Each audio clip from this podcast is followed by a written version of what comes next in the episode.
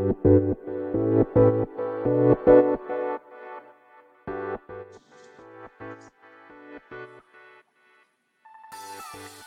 い、始まりました。本を読んでは独り言ラジオ。私、変な髪型をしたポンコツ薬剤師こと町田和俊でございます。はい、というわけでですね、今日も読んだんだか読んでいないんだか、積んだんだか積んでいないんだかといった本たちの中からですね、一冊紹介してゆるりと語っていきたいと思います。はい。本日紹介する本はですね、普通の相談、東畑海人さんの、えー、一番新しい本ですかね。でございます。えー、こちらは、混合出版から、えー、2023年8月30日第1釣り発行。えそして私が持っているのは2023年9月10日ですね。第2釣りですかね。発行となっております。はい。えー、東畑海人さんの本を紹介するのは、多分前にいるのは辛いようですかね。で、確か配信してたと思いますけれども、まあ2冊目ということになりますが、まあ、この本はですね、つい先日、えー、行きつけの本屋さんであります、桑畑書店さんでですね、購入したばかりなので、えー、まあ、全く読んでいないと いう本でございます。はい。まあ、そんな本で 何を独り言するんだって話なんですけれども、まあ、いつもの通りですね、ゆるりとやっていきたいと思います。はい。えー、そしてですね、まあ、いつものように、えー、この本と出会ったきっかけ、そして、えー、目次や帯の文言からまあ本を紹介させていただいて、あとは最後独り言といった感じですね。はい。そんな3部構成でいきたいと思います。はい。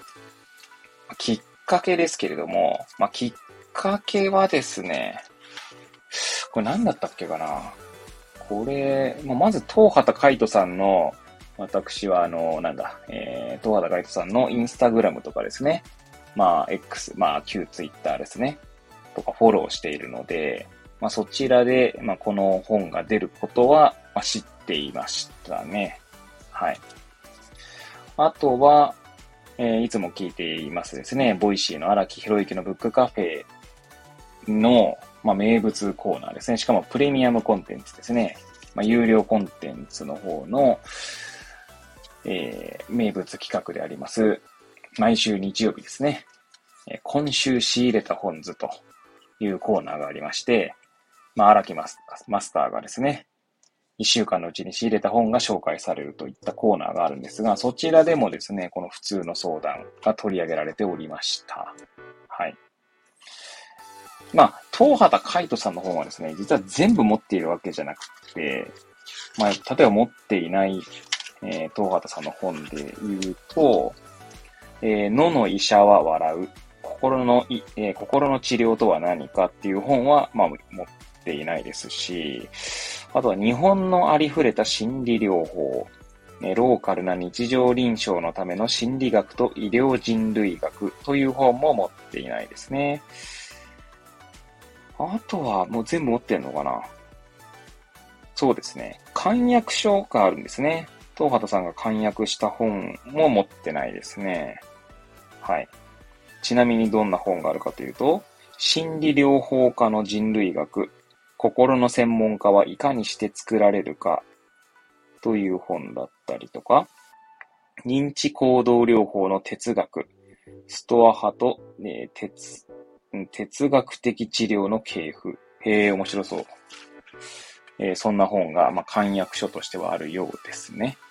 はい。なんですが、こちらは持ってはないですね。それ以外で持ってんだな。いるのは辛いよから先は持ってるんですね。心はどこへ消えた。あとは何でも見つかる夜に心だけが見つからない。えー、聞く技術、聞いてもらう技術は持ってますが、全部積んでありますね。はい。で、この本もまた積むのかどうかって話なんですけど、はい。まあ、えー、そうですね。そういう意味では、東畑さんの本全部も、あの、いるのは辛いよ以降は全部持ってるので購入したという見方もできますし、タイトルですね。この普通の相談。いや、相談、やっぱり受けるんですよ。まあ、日頃ですね。私、はい。あの、薬局で薬剤師をしてますので、患者さんからやっぱ相談を受けるんですね。で、まあ私としてはですね、なんかこう、なんか薬を渡してるというよりは、なんか相談を受けているみたいな。まあ相談がないってこともあるんですけど、まあ相談に、相談とかその患者さんとの対話というか会話に価値を見出しているので、まあこれは買わないとなと思ったっていうのもありますね。はい。という形で、まあ、私がこの本を手に取ったきっかけは、まあそんなもんですね。はい。ということで、では、目次やら帯の文言を紹介していきたいと思います。はい。まず、表紙の帯ですね。そちらには、真ん中にですね、デカデカと、ケアする人たち、すべてへ、とありますね。はい。そして、日々の友人関係からサイコセラピーの治療関係まで、つながりをめぐる根源的施策と書いてあります。えそして、ほつい、え中断十箇条若き心理師への手紙というですね、まあ、この本の内容ですかね。内容ですか中身ですかね。ほついということで、ほついだよな、これは。歩行じゃないと思いますね。はい。まあなんか、最後の方ですね。えー、ほついは、これ、どこからだ ?159 ページからほついがありますね。はい。はい。ということで、えー、帯の文言はですね、背表紙側の方ですね、バーコードがついている方ですけれども、こちらにはですね、まあ、目次の文言もあるんですけど、それは後で紹介するとして、それ以外のところで言うと、ありふれた臨床とつながりの力を称えて、これ称えてでいいと思いますね。もう私漢字を読めないっていうのがですね、この配信をするたびに思いますけれども、称えてですかね。はい。ってると思います。はい。そして、表紙をめくってみたところにですね、まあ、カバーの内側っつうんですかね。えそこにこの本文よりってことで引用文がありますので、そちらも紹介していきたいと思います。人と人とがつながること。人が人を支えること。これが普通の相談の根源で響いている。熊のような看護師から、私はその響きを受け取った。えー、中略ですかね。点々点とありますね。この響きを伝染させるのが私のその後の臨床になった。そしてこの響きを音符で記すために、こうして論文や本を書くことになった。本文よりとあります。ちなみにですね、目次の前のページですね、に、中井久夫さん、亡くなりましたけど、中井久夫さんの治療文化論から一文、えー、書かれてますね。そちらも、まあ、せっかくの機会ですね、紹介しますかね。何でも話せる友人が一人いるかいないかが、実際上、精神病発病時において、その人の予後を決定すると言って良いくらいだと、私は金がね思っている。なるほど。深いセリフですね。深い言葉ですね。はい、ということで、まあ、目次に行きたいと思いますけれども、こちらですね、えー、っと、一応、なんだ、参考文献とかが始まるのが204ページから200ページなんですけど、まあ、あの、後ろから遡ってるんで、済むので、まあ、一応204ページの本になります。はい。で、そちらが、うん、うんと、前書き。そして、えー、補追、後書きの間にですね、普通の相談ということで、序論、第1部、第2部、結論という、まあ、構成になってますね。はい。では、それぞれの目次のタイトルですね、を紹介していきたいと思いますし、まあ、そんなに分量がないので、見出しです。中の見出しですね。そちらも紹介していきたいと思います。まず、前書きとして、心理療法論、友人論とあります。はい。そして、え普通の相談、え携帯構造1という、え副題がついてますけれども、え普通の相談が13ページから始まります。その普通の相談が序論第1部第2部結論にで構成されております。では序論ですね。え序論はですね、4つの見出しで構成されてます。え3つの風景、あ、1ですね。3つの風景。え2、学派的心理療法論と現場的心理療法論。えそして3、夜勤スキーム。夜勤っていうのはですね、これなんだ、直す金って書くんですね。夜勤って読むんですね。直す。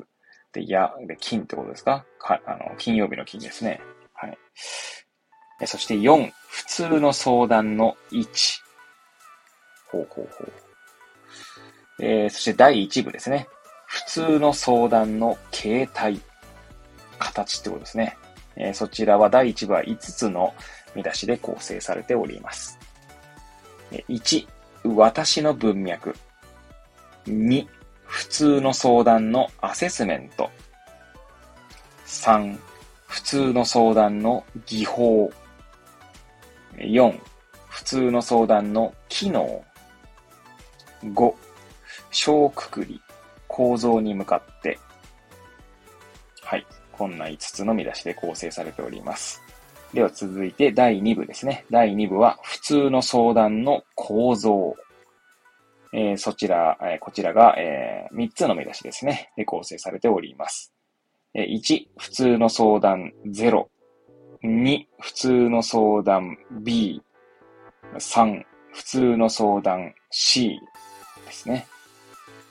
え、そして最後、結論ですね。結論は普通の相談の1。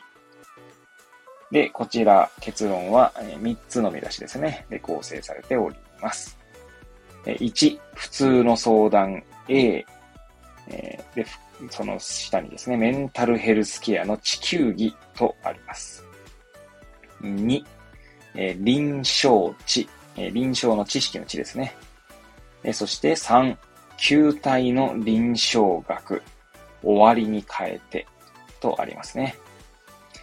えそしてその普通の相談が終わって、まあ、補追ですね。先ほど言った、え中段10箇条、若き心理師への手紙。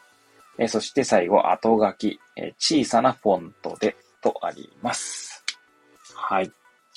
いや、なかなか面白そうですね。この普通の相談0、B、C で A っていう風に行くのもなかなか面白いですね。なんかね、どんな感じなんだろう。また個人的には学派的心理療法論と現場的心理療法論っていうですね、序論の、えー、一つの見出しですね。ちょっと気になりますね。はい。ということで、えー、こちらですね、なんかまあ、荒木マスターのお話ですと、えー、なんだろうな。それこそいる、いるのは辛いよとか、えー、あとは、心はどこへ消えたとか、何でも見つかるように心だけが見つからないみたいな本とは違って少しこう、より論文っぽい感じの文章だねっていうふうに言ってましたが、そうですね。ちょっとまあまだパーッと見る限りだと何とも言えないですけど、はい。